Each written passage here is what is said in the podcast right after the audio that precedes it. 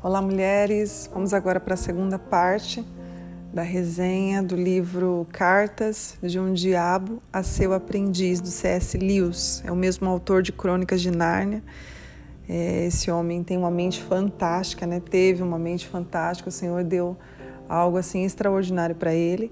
E esse livro é um clássico da literatura cristã e são cartas, né, de um diabo para o seu sobrinho aprendiz. Aqui no livro, como eu disse no primeiro áudio, é, o diabo tem o nome de tio mal danado, o aprendiz, que é no caso um demônio, né, é conhecido como vermelindo, e a pessoa que eles lutam, eles falam como se fosse homem, né, tem umas horas que eles citam como é homem, e outras horas eles falam como paciente.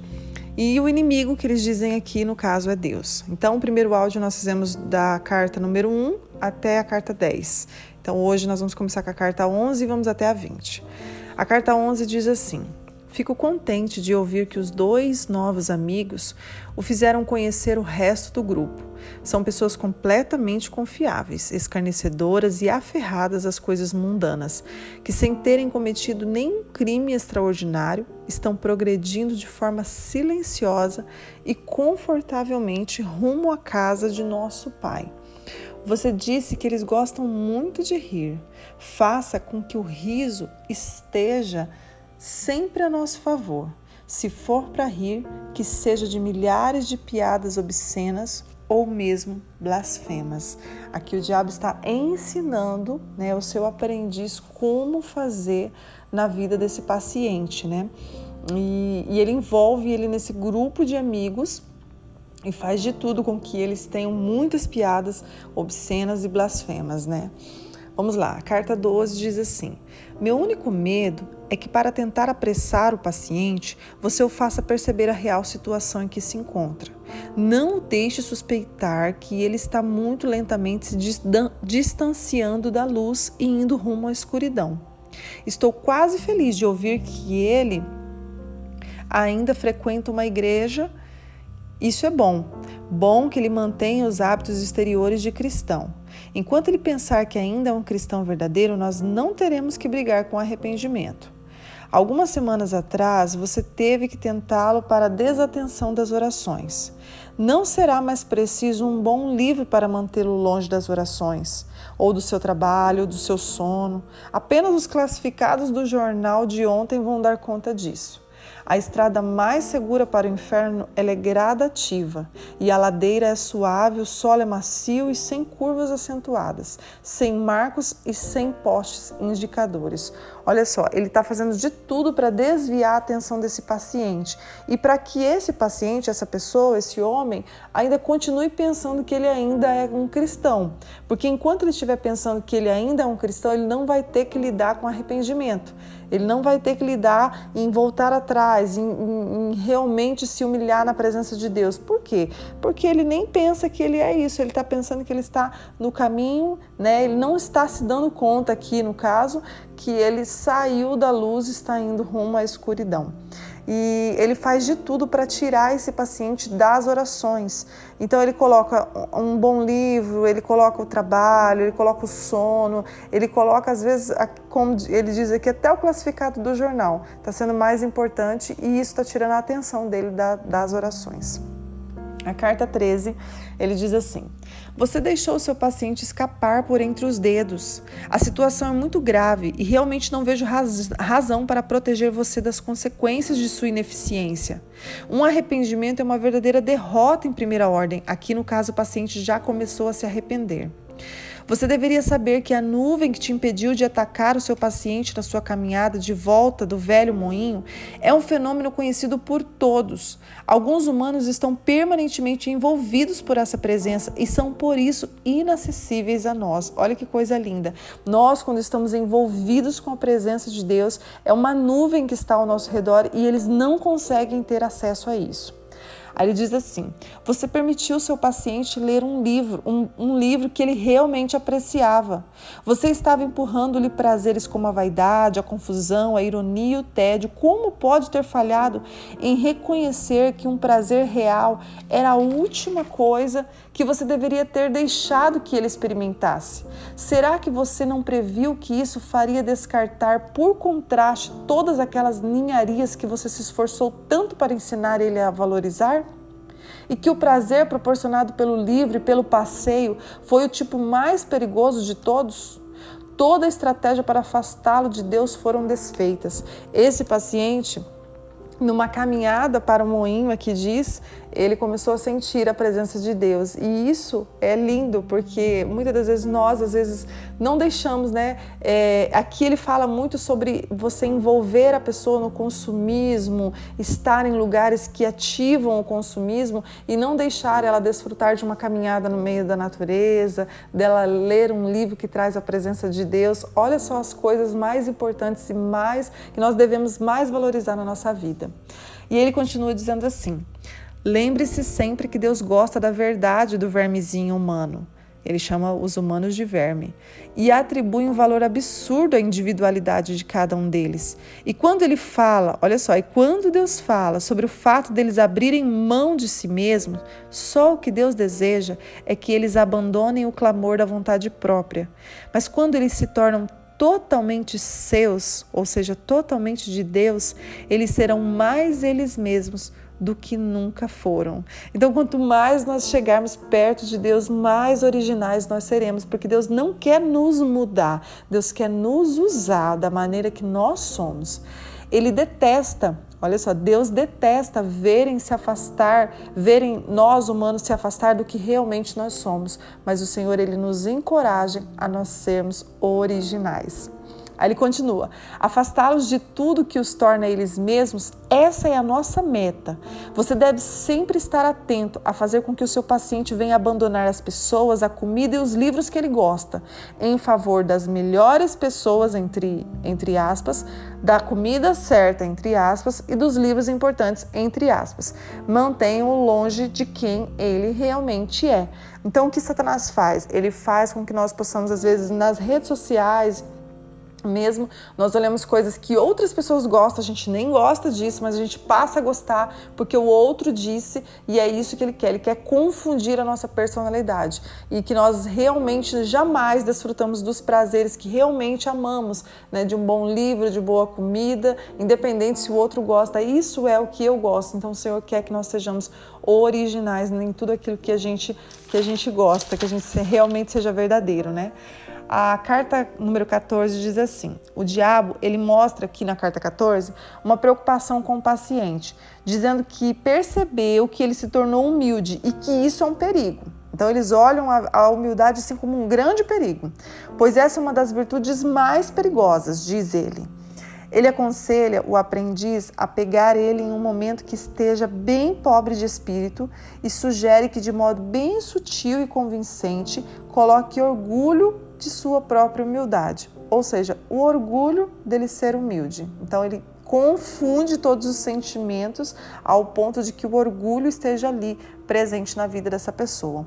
Supõe que pense nos talentos, acreditando que não são realmente valiosos, dizendo que isto é humildade. Então ele quer que essa pessoa olhe para os talentos dela e deixe de lado esses talentos, como se ela não, eu sou muito humilde, não, não vou, não vou, não vou fluir nesses talentos, não, isso aí realmente não é um talento meu e que a pessoa desvalorize totalmente os talentos que Deus deu para ele. Porque ele fala que Deus ele quer que nós regozijamos com os nossos talentos de uma maneira grata. Então, tanto os nossos quanto do nosso próximo, o Senhor quer que nós é, venhamos a valorizar os nossos talentos. Por quê? Porque os nossos talentos são dádivas vindo do Senhor. E Satanás quer confundir isso dentro de nós.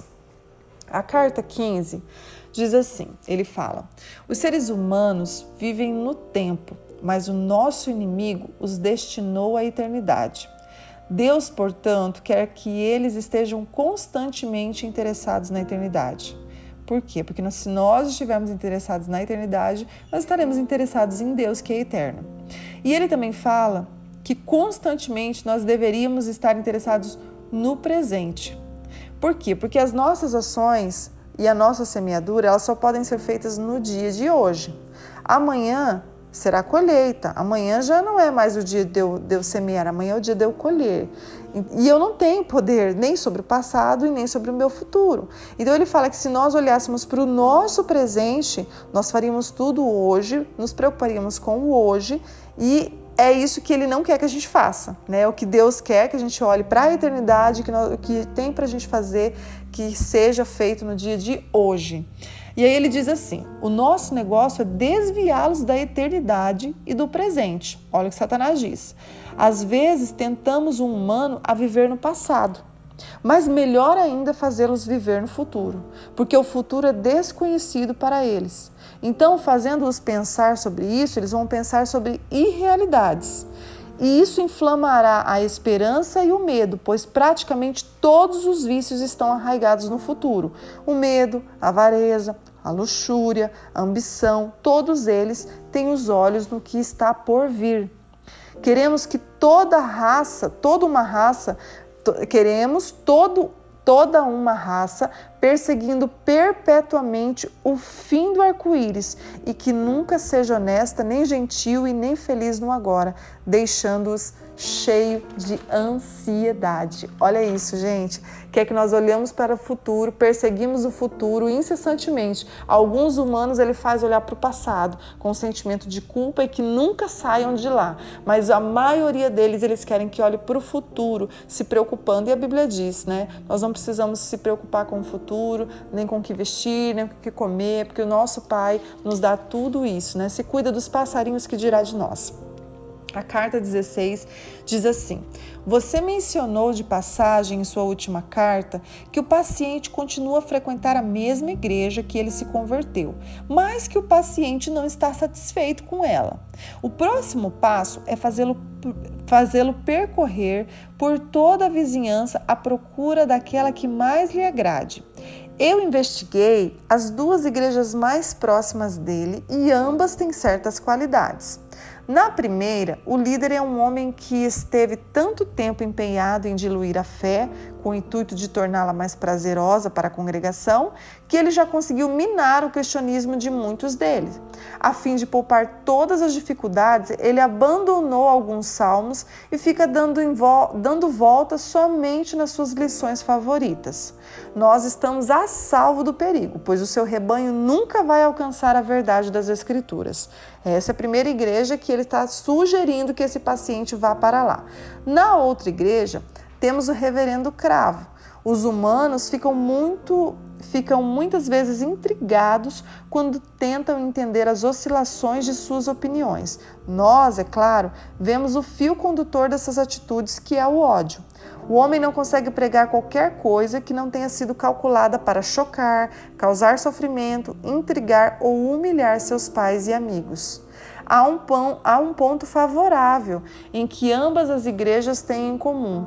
Ambas são igrejas partidárias e nossa mais pura diversão é causar ódio entre eles com suas diferenças entre vestes, nomes de eventos, coisas do tipo nós praticamente removemos da mente do homem o que aquele camarada pestilento Paulo costumava ensinar. Nessa segunda igreja, ele fala que esse reverendo tem muito ódio no coração. Então, toda a pregação dele vai ser é, para matar, vamos dizer assim, né? Para chocar, para causar sofrimento nas palavras.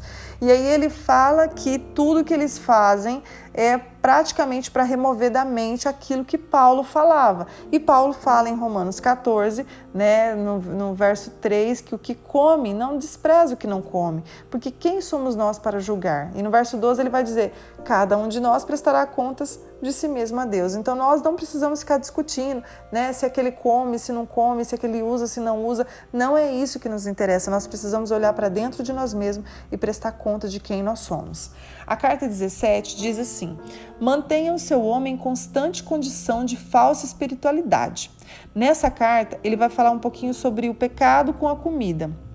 Né, que o mero comer em excesso é bem menos valioso do que o apreço pela delicadeza. Aí ele vai contar a história aqui da mãe do paciente, que era uma mulher extremamente exigente com a comida, mas não com o excesso da comida, mas sim pela delicadeza do prato. Era uma mulher que queria que o prato e a comida estivessem impecável. Então a xícara de, de chá tinha que ser adequada, os ovos tinham que ser bem servidos, a maneira com que se servia isso, o pedaço de pão tinha que ser torrado da maneira que ela gostava, então tudo tinha que ser perfeito. E nessa exigência, ela trazia para casa dela uma opressão. Então os cozinheiros que ela tinha acabavam pedindo demissão, o clima era pesado, os amigos perto dela se esfriavam também por conta desse sentimento, dessa atitude dela em relação à comida. Então, e ela vivia em constante mau humor, porque as coisas não saíam do seu jeito, então ela achava que nunca mais, né, que não tinha é, empregados perfeitos e assim por diante. Então aquela casa virava tudo por causa da delicadeza da comida, virava uma contenda. Então perceba aqui que às vezes a, não é a gula pelo excesso da comida, né? E sim a, a loucura pela delicadeza também da comida. Então é um extremo e outro extremo. Então por isso na vida a gente precisa ter equilíbrio. E isso escravizava ela, né? Ela perdia os amigos e acabava que a casa virava uma contenda o tempo todo. Na carta 18 ele fala um pouco sobre a tentação sexual. Né? A exigência que Deus faz aos humanos assume a forma de um dilema, ou completa abstinência ou monogamia absoluta. Né? Então ele vai falar aqui sobre a tentação sexual. Ou você está em completa abstinência, ou você tem somente um cônjuge. E aí ele fala que ele tenta o tempo todo deturpar isso. Né? E ele começa com as, com as armadilhas dele. Ele fala sobre o, o casamento que muitas das vezes ele tenta colocar na cabeça da pessoa que o casamento você precisa estar 24 horas apaixonado. E quando você não está 24 horas apaixonado, quando essa, essa sensação de paixão acaba, essa sensação de amor, porque ele investe pesado nisso para que nós não pensamos que amamos, que estamos apaixonados. Então ele tenta colocar na mente do humano que ele já não precisa mais estar casado. Olha só a, a, a armadilha. E aí ele fala sobre um, um pouco da filosofia do inferno, que é assim: o que um ganha, o outro perde. E a filosofia de Deus? O bem de um ser é ser o bem de outro. Então as duas partes ganham na filosofia de Deus. E a filosofia do inferno, ele diz que quando um está ganhando, o outro está perdendo. Então, para você já olhar com aquele olhar, se, eu, se o outro está ganhando, eu estou perdendo. Né? E ele fala que tudo isso, essa filosofia de Deus, isso se chama amor né, que fala sobre a natureza de Deus, que Deus em si mesmo, ele podia ser único, mas ele diz: Eu sou um ser trino, Pai, Filho e Espírito Santo. E aí ele fala sobre o sexo, que Deus cria o sexo para constituir família, né, fala sobre os laços de amor. E o diabo, ele fala do sexo, que o sexo poderia ser criado para se aproveitar um do outro. Ou seja, ele cita assim: o mais forte tem que se aproveitar do mais fraco como as aranhas, em que a fêmea conclui as suas núpcias comendo o macho. Ou seja, somente me satisfazer, não importando com a outra parte. Olha a maneira com que ele fala sobre o sexo. Um somente tem que se satisfazer e o outro, né? É, um se satisfaz não, import, não importando a outra parte. A carta 19 diz assim: Conforme eu claramente demonstrei, todos os seres estão em competição por sua própria natureza. E, portanto, a ideia do amor, no caso de Deus, de certo modo é uma contradição. Eu, por puro descuido, cometi o deslize de dizer que o Deus ama, que Deus ama os seres humanos de verdade. Isso é algo impossível. Ele é um ser único e eles são distintos dele. Espero que você não tenha mostrado as minhas cartas a ninguém ele fala sobre uma advertência, uma possível advertência que ele poderia ganhar por ter falado tanto sobre o amor de Deus com tanta ênfase, dizendo que Deus realmente ama os humanos de verdade. E aí ele fala: Não mostre minha carta a ninguém, com medo do seu sobrinho mostrar a alguém e ele sofrer punições e advertências por outros demônios, por outros diabos superiores, né? E nós sabemos que o verdadeiro amor de Deus é, ele realmente é genuíno, né? Porque em João 3:16 diz que Deus amou o mundo de tal maneira e deu seu filho unigênito para que para por quê? Porque ele nos amou. Então todo o seu amor está resumido nesse verso. E a carta número 20 diz assim, ele fala assim: "Noto com grande insatisfação que Deus, pelo menos por enquanto, pôs um fim forçado aos seus ataques, diretamente contra a castidade do seu paciente. Você deveria ter ido devagar. O seu homem descobriu agora a perigosa verdade de que esses ataques não duram para sempre. A nossa melhor arma é a crença dos humanos ignorantes de que não há esperança de se livrar da gente, exceto rendendo-se a nós. Você já tentou dizer a ele que a castidade faz mal à saúde? Então aqui o paciente realmente é, ouviu a voz de Deus, né? E Deus conseguiu pôr um fim aos ataques na vida sexual desse paciente. Então aí ele tenta dizer aqui, você já tentou falar para ele que a castidade faz mal à saúde? Por quê? Porque naquele momento os ataques dele tinham cessado. E ele fala que a, a maior arma contra os humanos ignorantes, né, é dizer para os humanos que eles não têm como se livrar deles, não têm como se livrar do diabo, né, e que a única forma de se livrar é se rendendo a ele. E isso é uma grande mentira. Nós sabemos que se nós resistimos ao diabo, ele tem que fugir. Aí ele continua assim: Mas já que nós não conseguimos torná-lo depravado, então nós vamos lhe dar um casamento desejável. Ele deve ser encorajado a se apaixonar por um tipo de mulher que nós vamos preparar para ele. Essa tarefa será decidida por espíritos posicionados bem mais abaixo do que você e eu, para orientar o gosto sexual. Esses espíritos fazem isso manipulando o círculo restrito de artistas populares estilistas e publicitários que determinam o que está na moda.